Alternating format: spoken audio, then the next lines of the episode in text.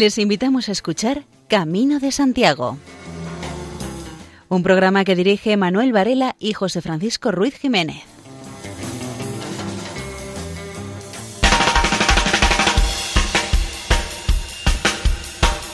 Muy buenas, aquí da comienzo este programa dedicado a la peregrinación jacobea y evidentemente a quien motiva esta peregrinación, el apóstol Santiago el Mayor. Reciban un saludo de María José López en la locución, Luis Miguel Gálvez en el montaje, José Francisco Ruiz Jiménez en la supervisión y quienes habla, Manuel Antonio Varela.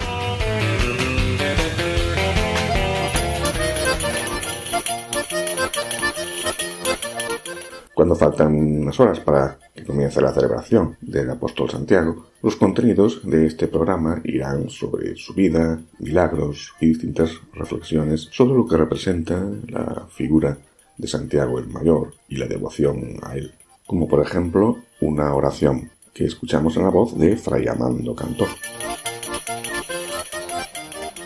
Señor Jesús, ayúdame a ser discípulo tuyo Envía sobre mí tu Espíritu Santo para que transforme mi mente y no me quede solo en mi egoísmo o en buscar primeros puestos o poder.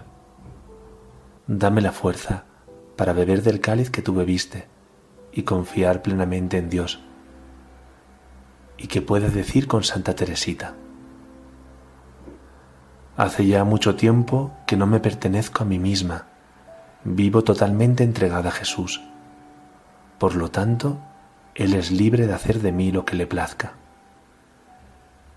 Él me dio la vocación del destierro total y me hizo comprender todos los sufrimientos en que en Él iba a encontrar, preguntándome si quería beber ese cáliz.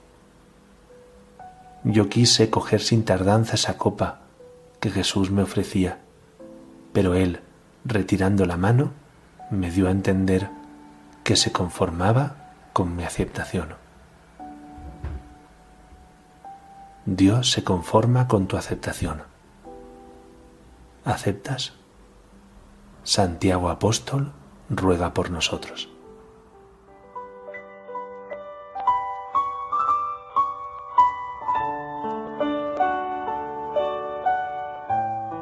Francisca Sierra Gómez, bajo el título Santiago, el gran testigo de Jesús, nos hace un resumen de la vida del apóstol.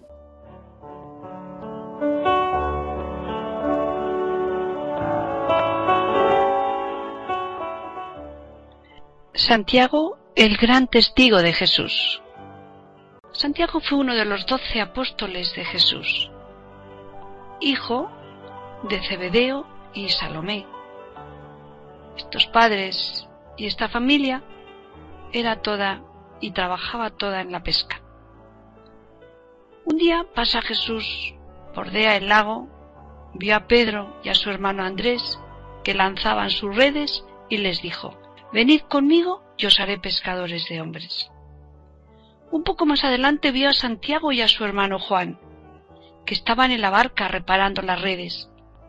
Los llamó, dejaron a su padre Cebedeo con los jornaleros y se marcharon con él. Un hombre pescador, un hombre que cuando conoce a Jesús tira su vida y lo deja todo, se vuelve loco y se engancha a Jesús.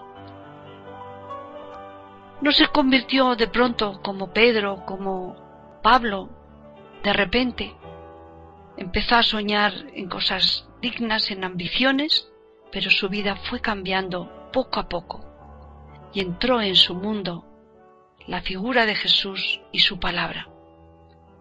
Con tanto celo, con tanto ardor proclamó su mensaje que le costó la vida. Sabemos que fue un celoso testigo de Jesús, que proclamó su mensaje, evangeliza, según la tradición, toda nuestra tierra y de la Hispania de antes y Portugal, predica en Galicia y después pasa a Zaragoza, y como también esa tradición que la Virgen se le aparece cuando estaba decaído porque no convertía como él quería a todos al cristianismo, y no la aceptaban. Y aparece la madre para consolarle, para decirle que ella es el pilar, pero que a través de ella va a ser la columna de la fe. volvió a Jerusalén y fue martirizado por el rey Herodes. Este rey Herodes, por agradar a los jefes de Israel, quiso también decapitarlo y hacerle dar muerte por el reino. Y complementando los datos biográficos del apóstol Santiago el Mayor, reproducimos un momento del espacio de esta emisora, a rebufo de los santos.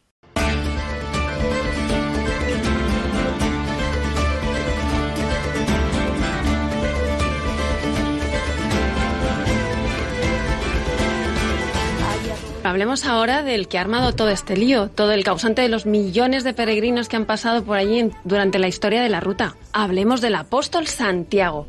No sé si saben ustedes de dónde viene el nombre de Santiago, porque hay muchísimas formas de nombrarlo.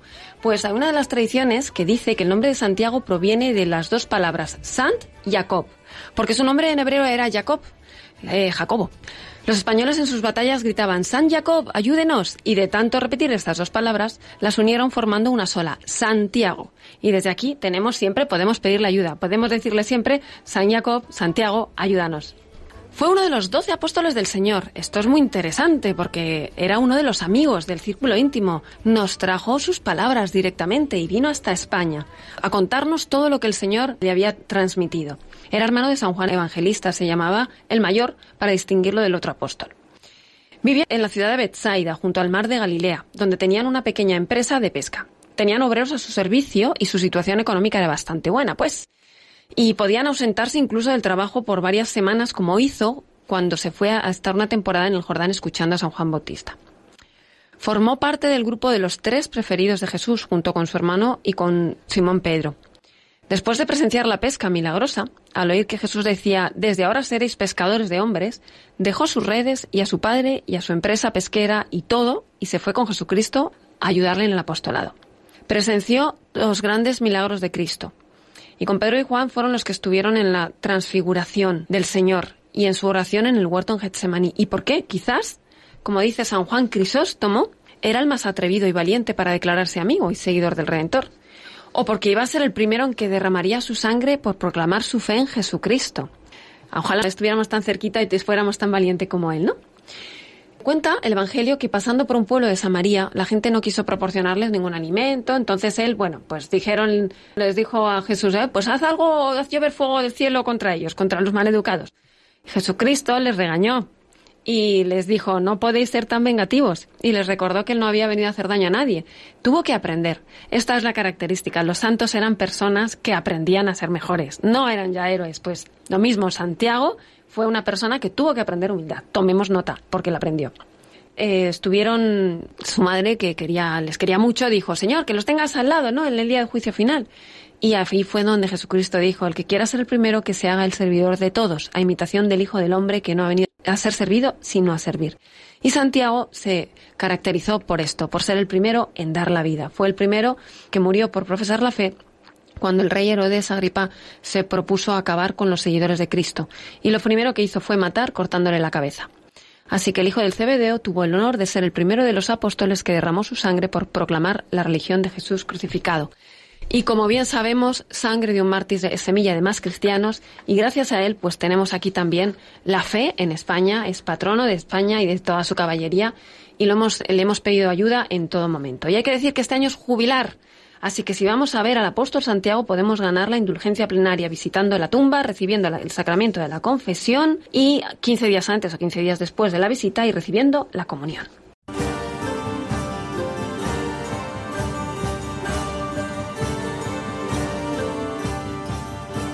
A lo largo del programa iremos escuchando distintas versiones del himno al apóstol Santiago Dum Pater Familias, que aparece en el Códice Calistino. Comenzamos con una versión instrumental a cargo del New London Consort, Philip Pick.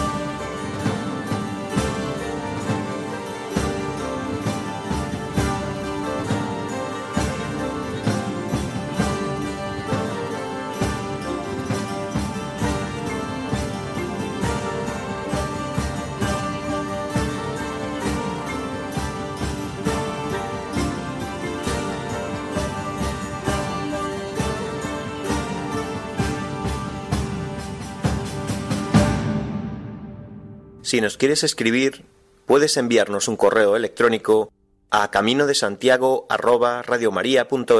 En la sección audiovisual Descubre la liturgia que prepara la Universidad de San Damaso, se le dedicó uno de los espacios a Santiago Apóstol. Lo escuchamos.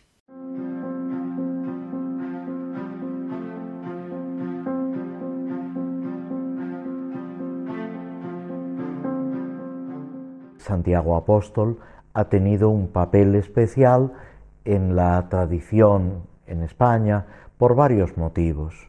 Uno, que sí está vinculado a la advocación de la Virgen del Pilar, es por su predicación en España, en ese momento entre la ascensión de Cristo, Pentecostés, y la muerte de Santiago, que fue el primer apóstol que dio su vida por Cristo, habría evangelizado en España, habría tenido un momento, digamos, de desánimo por el poco fruto de su predicación, y la Virgen María, estando todavía viva, le conforta y le anima para eh, seguir adelante con su tarea. Y esto tiene lugar a orillas del río Ebro, en lo que hoy es Zaragoza. Otra cuestión es la tumba del apóstol, que, según la tradición también, es trasladado sus restos a Santiago de Compostela, donde se venera. España lo invoca como patrono, podemos decir desde el siglo VII, VIII, que es cuando se desarrolla con más intensidad el culto al apóstol Santiago. De su venida a España tenemos esos testimonios que a partir del siglo Sobre todo VI, hay una obra de Ortu et Obitum Patrum atribuida a San Isidoro de Sevilla, hay también relatos de Oriente, eh, martirologios más adelante, que hablan de su evangelización en España. Hacen referencia a los apóstoles que se distribuyen, digamos, el mundo entonces conocido para ir evangelizando. Algunos ponen la dificultad mm, de la primera corriente evangelizadora que se dedicaba a los judíos sobre todo y no podemos olvidar que en España había muchas comunidades judías y también tenemos, eh, en este caso, datos muy fehacientes de la predicación del apóstol San Pablo. El papel de Santiago en la reconquista tiene un papel, podemos decir, de animar, aglutinar y consolar, ellos los cristianos que están en esa tarea de recuperar el reino cristiano que ha quedado roto, perdido por la invasión musulmana, cuentan con el hallazgo de las reliquias del apóstol Santiago y apoyados en su intercesión, pues se dedican a avanzar. De hecho, Cervantes en el Quijote, en el capítulo 58 de la segunda parte, se refiere a esto mismo, cuando Don Quijote ve una imagen de Santiago Apóstol y lo señala como patrón de las Españas a caballo con la espada y señala un poco más adelante cómo todo caballero se encomienda a Santiago a la hora de acometer una batalla y de enfrentar una dificultad. Esto que Cervantes expresa es una actitud constante en la Edad Media, en el Renacimiento y prácticamente hasta la actualidad. Cuando hablamos de un santo como patrón de un país, estamos señalando, por una parte, una confianza que se deposita en ese santo, una cercanía y una especial devoción, una especial vinculación en la caridad, en el culto, y en su cercanía. Y es ahora Fray Amando Cantó quien nos trae una reflexión con motivo de la fiesta de Santiago, bajo el título Todos tenemos que hacer su camino. Nos dirá Santa Teresa de Jesús, Aquí veréis, hermanas, si he tenido razón en decir que es menester ánimo y que tendrá razón el Señor cuando le pidierais estas cosas, de deciros lo que respondió a los hijos del Cebedeo si podrían beber el cáliz. Todas, creo, hermanas, que responderemos que sí, y con mucha razón, porque Su Majestad da esfuerzo a quien ve que le ha menester, y en todo defienda estas almas, y responde por ellas en las persecuciones y murmuraciones, como hacía por la Magdalena, aunque no sea por palabras, por obras, y en fin, en fin, antes que se mueran se lo paga todo junto, como ahora veréis. Sea por siempre bendito, y alábenle todas las criaturas. Amén.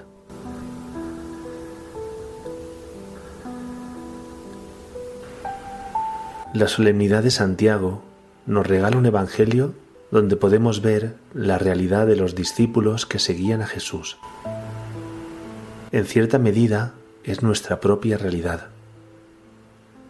Después de cada anuncio de la pasión, surgen reacciones de egoísmo por parte de los discípulos. El primero fue Pedro, que se enfrentó a Jesús, al que le dijo que no le podía suceder lo que acababa de anunciar. En el segundo fueron los doce, que discuten quién es el más importante. Y ahora son los hijos de Zebedeo, a los que enseguida secundan los otros diez. Jesús presenta a Santiago y a Juan un camino que no les interesa.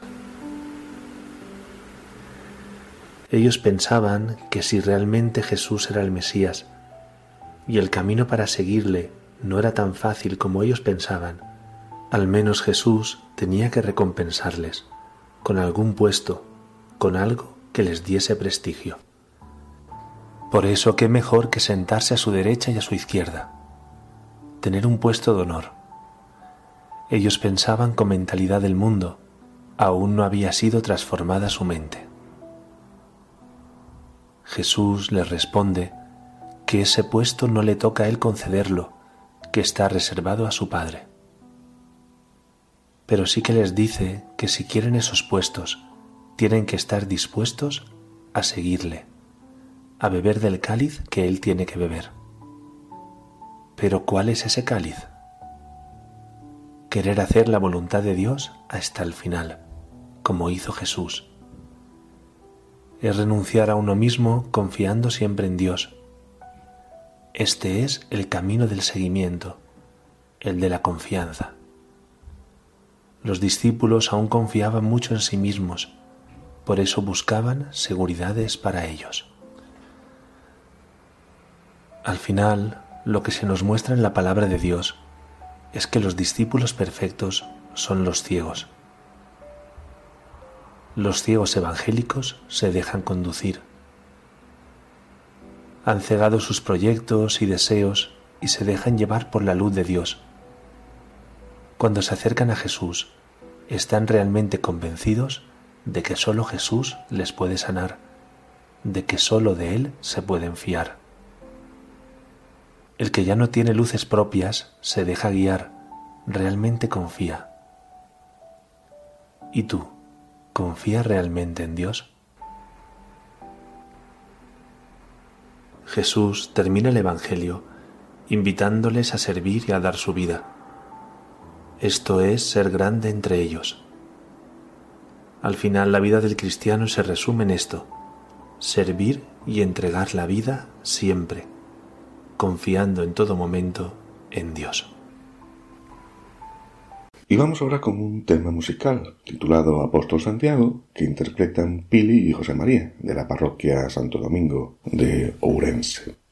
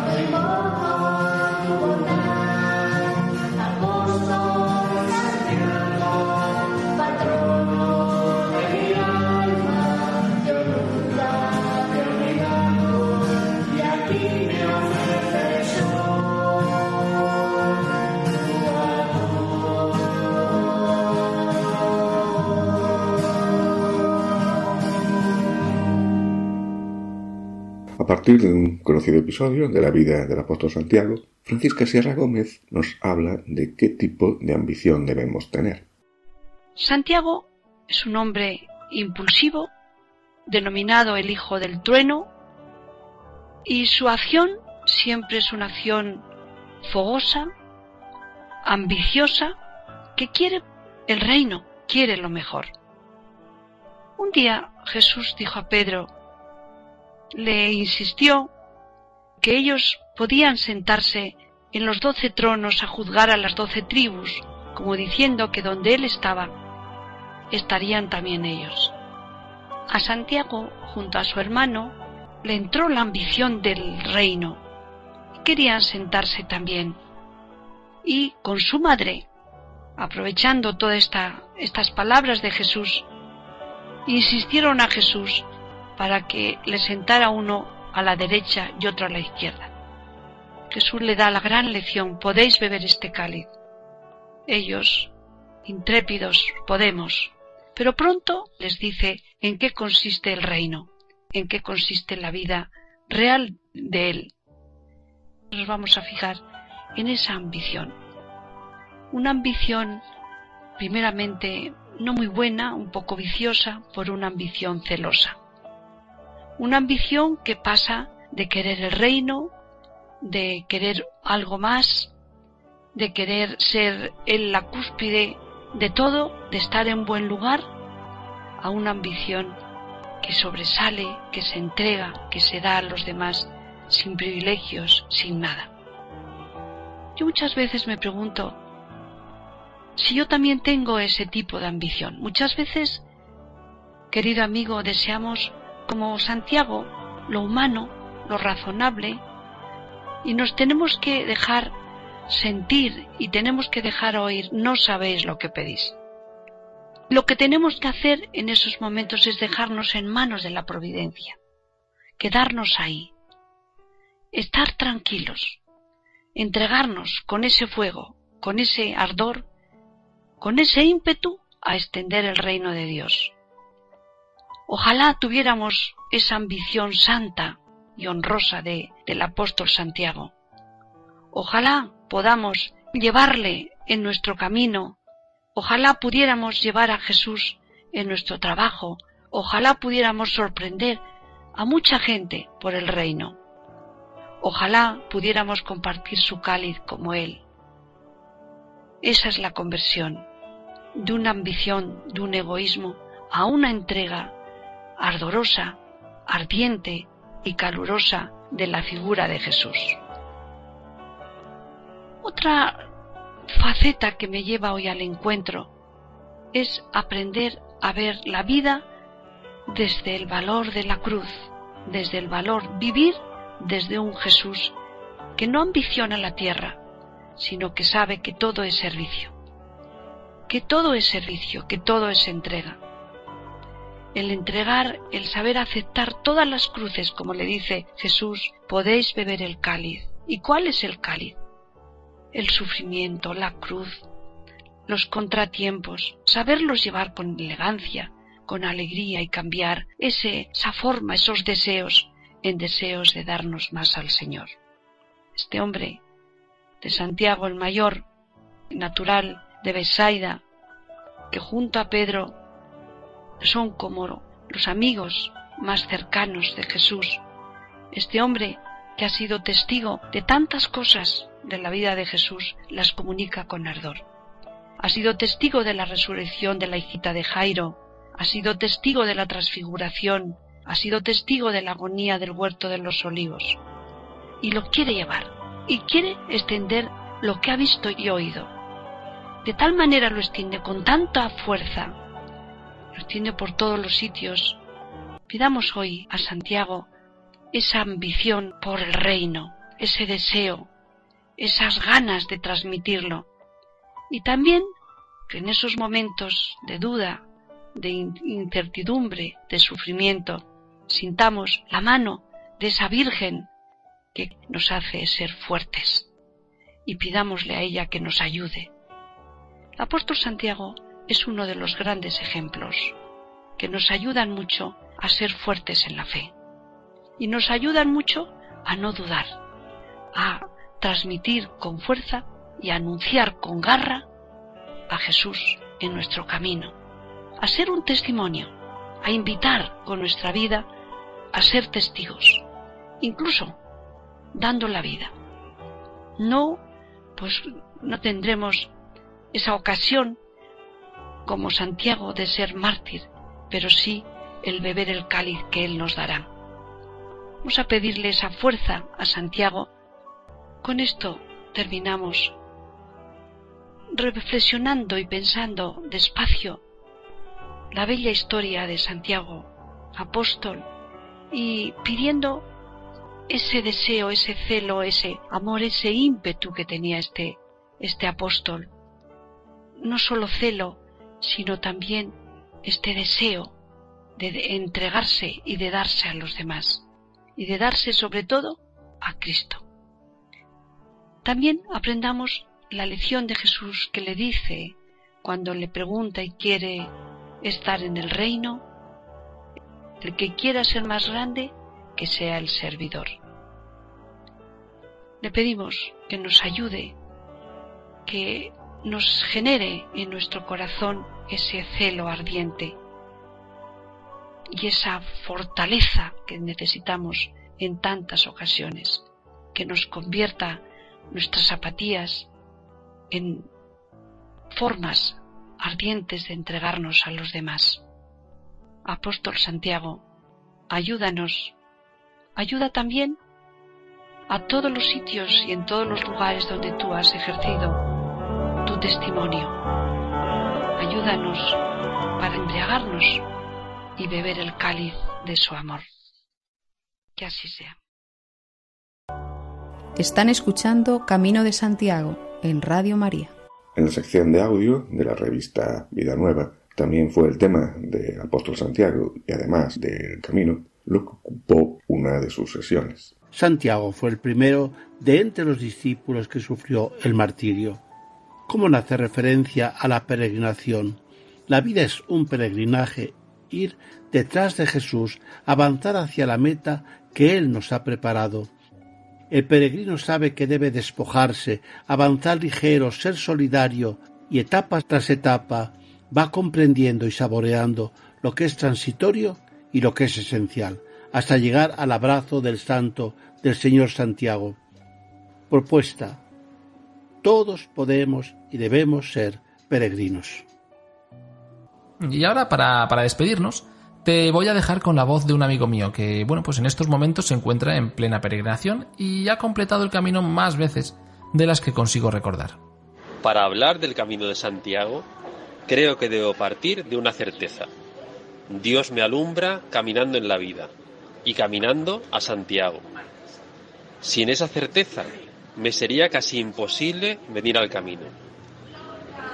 De esta forma, siento que Dios me llama a vivir el compañerismo, la fraternidad o la escucha, o a compartir la vida en un entorno tan especial como el Camino de Santiago. Me llama a darme a las personas con las que comparto el camino, conocidas o desconocidas hasta ese momento. Pero eso hay que trasladarlo al camino de la vida, con tu gente más cercana. Y así trato de hacerlo, extraer lo que Dios me da en camino para llevarlo a mi vida en el día a día. Desde aquí un abrazo para Javier y Jesús, pero también para, para el resto de peregrinos. Y, y, claro, también para voluntarios como Mónica Vidal o Francisco Javier Castro, de los que hablábamos hace un rato. Para profundizar en el Camino de Santiago como experiencia de transformación, puedes echarle un vistazo a la película de 2010 The Way, El Camino, protagonizada por Martin Sheen. Buen camino. Para promocionar este año santo compostelano extendido, se le encargó a Carlos Núñez una serie de músicas y entre ellas interpretó, junto con otros músicos que utilizaban instrumentos que reproducían los medievales, el himno Dum Pater Familias.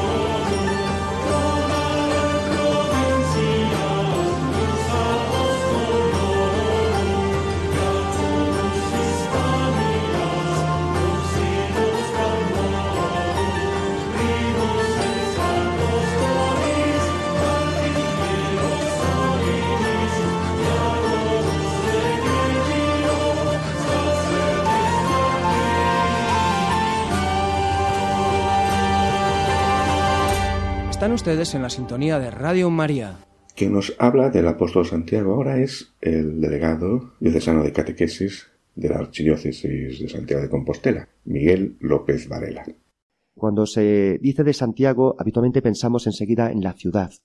Y muy pocas personas piensan en esa ciudad que lleva por nombre precisamente pues el nombre de uno de los apóstoles o amigos del Señor.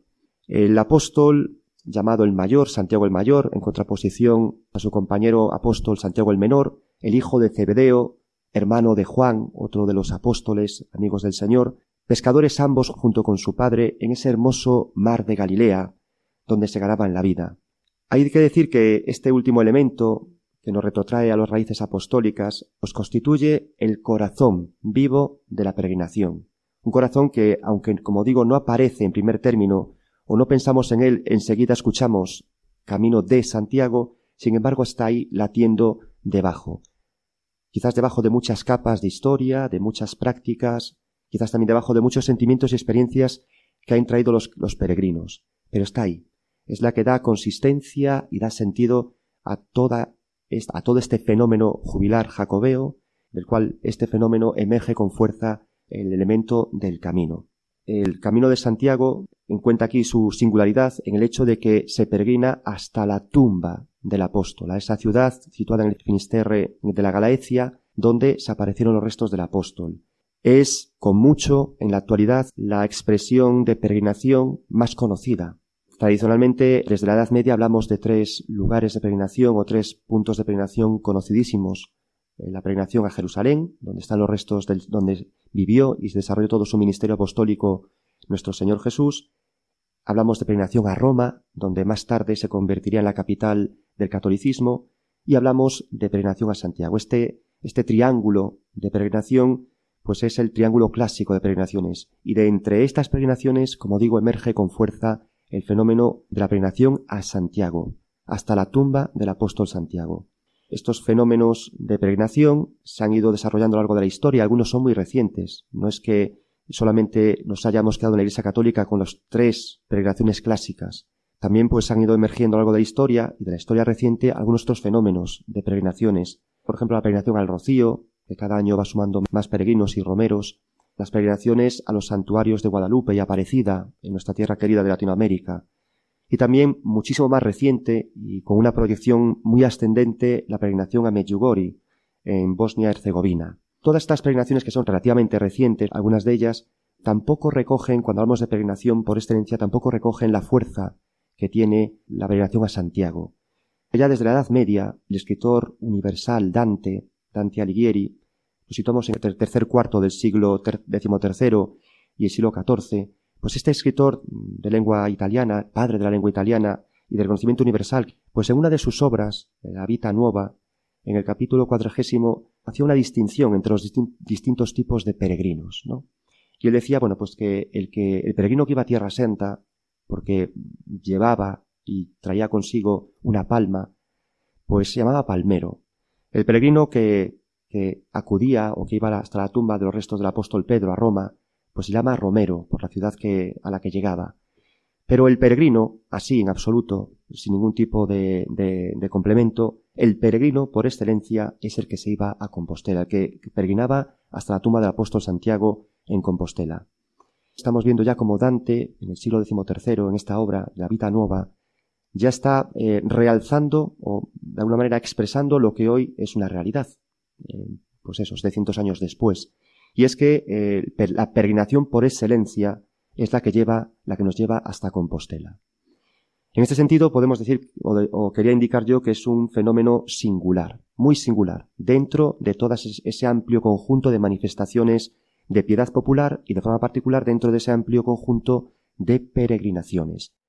La profesora Marta Zendón Fernández, junto con un equipo de investigadores, estudió los relatos de los milagros del apóstol Santiago por ejemplo, los 22 milagros que recoge el Códice Calistino. Uno de ellos es el milagro de los loreneses. Un grupo de peregrinos procedentes de tierras de Lorena deciden hacer la peregrinación a Compostela y se prometen ayuda mutua. Llega un momento en que uno de ellos se pone enfermo, eh, uno había dicho que él no iba a ayudar, que sálvese quien pueda. Y cuando llegan a un sitio y uno se pone enfermo, todos los que habían prometido ayuda escurren el bulto y aquel que había dicho que no iba a ayudar es el que en realidad se queda con el enfermo. El enfermo fallece. Allí es muy rico los textos en expresiones de sentimientos y ese peregrino dice eh, que tenía miedo, miedo por el lugar, eran unas montañas, miedo a los que estaban en aquel territorio. El calistino en eso es implacable. Y ahí se aparece Santiago y le dice al peregrino, no te preocupes, ven, lo sube en su caballo, sube al muerto en la parte delantera y en una noche llegan a la meta que era Santiago.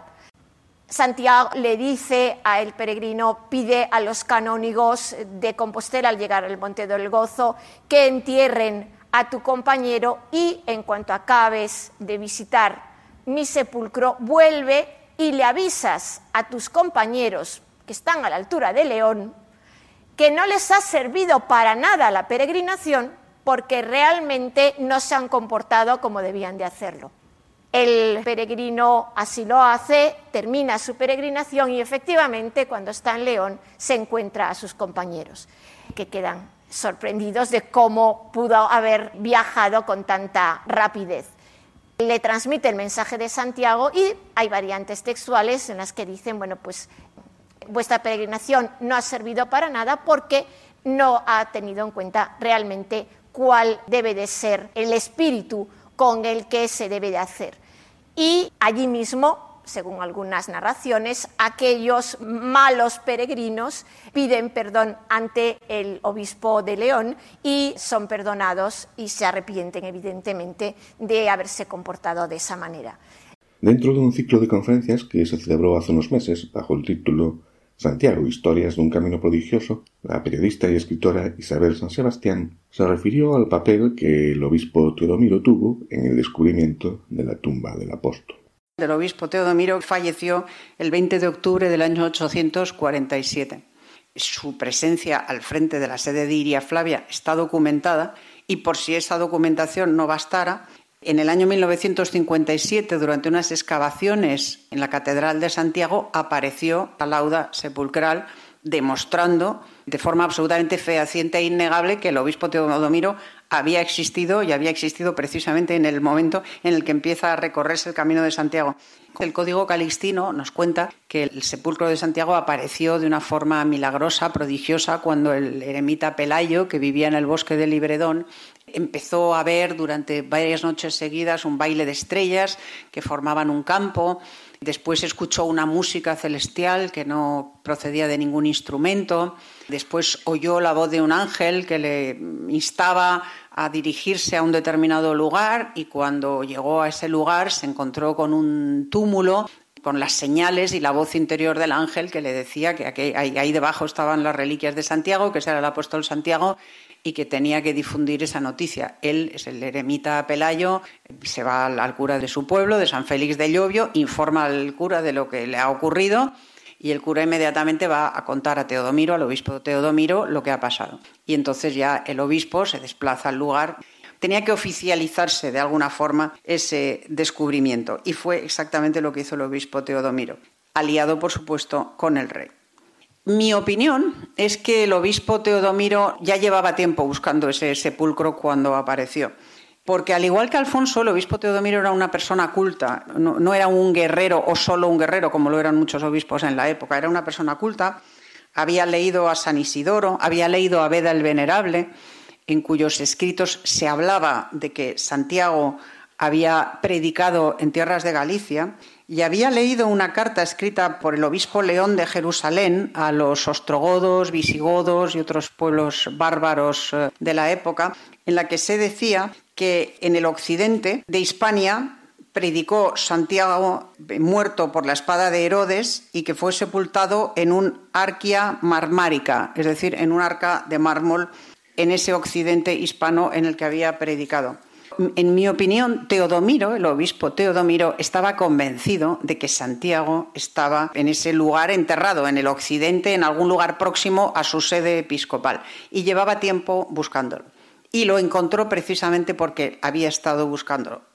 Ya escuchamos dos versiones del himno Dum Pater Familias. La tercera corre a cargo del grupo Loar Nalubre, que en su último disco, Vieiras e Vieiros, incluyen este tema musical interpretado en su idioma original, el latín. Así que antes será nuestra compañera María José López quien nos traduzca el texto de este himno.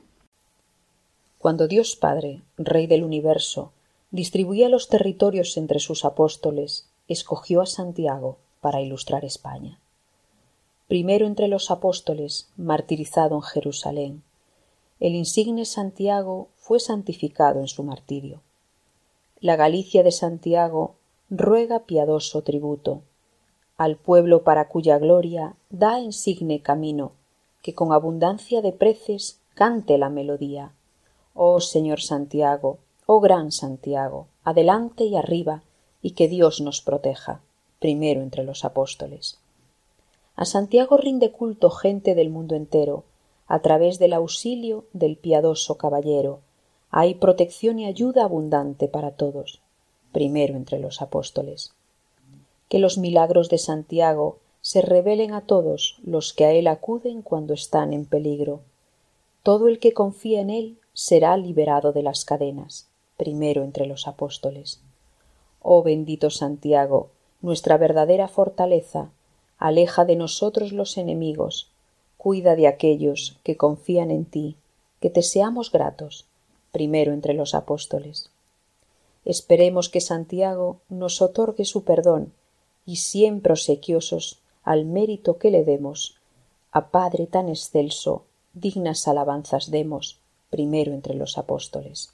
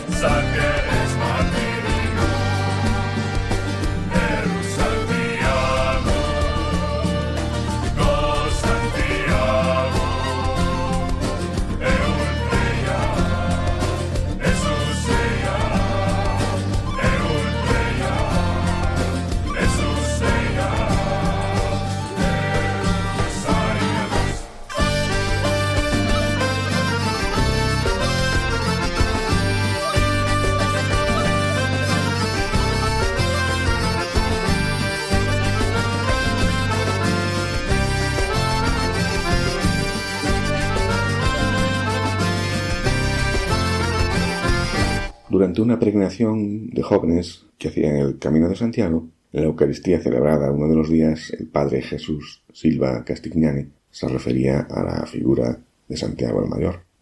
Santiago fue de los primeros que siguió a Jesús, en concreto en el lago de Galilea, donde él echaba las redes con su hermano y con su padre, y Jesús pasó por allí y le dijo, sígueme.